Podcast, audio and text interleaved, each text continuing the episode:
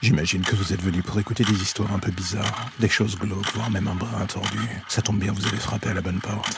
Prenez votre lampe torche, faites attention où vous allez marcher, et n'écoutez pas les hurlements au loin pendant le voyage qui va suivre. Bienvenue dans l'ombre des légendes.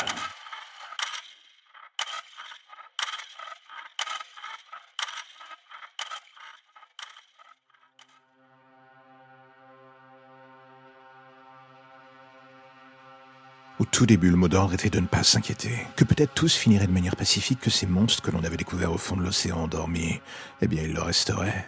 Et pendant quelque temps, on avait tous voulu y croire, se dire pourquoi pas après tout.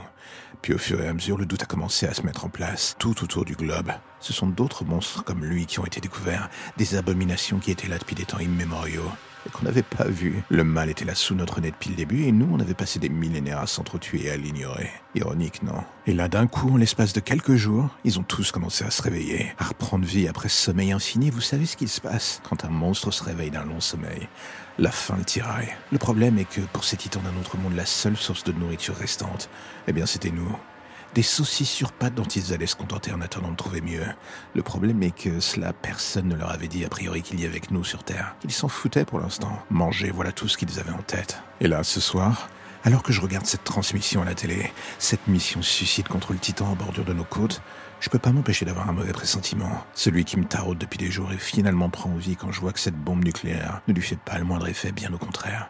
Une colère encore plus vive semble désormais l'animer, et alors que la Terre tremble, je regarde par la fenêtre pour m'apercevoir qu'au loin, mon monde brûle désormais. Un champ de ruines se dresse devant moi, tout comme l'ombre d'un autre titan qui désormais ravage la ville de mon enfance. Et vous savez quoi? J'aurais voulu me dire que la vie valait encore le coup d'être vécue. Mais là, ce soir, j'en venais à me demander si mourir n'était pas finalement la meilleure porte de sortie, la seule qui me restait.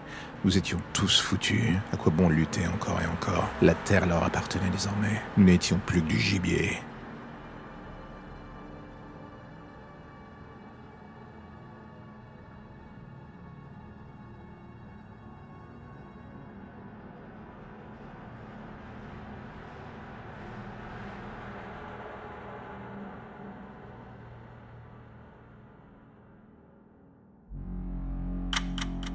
La lumière au bout du tunnel, voilà ce qui vous ramène enfin vers votre petite existence si tranquille.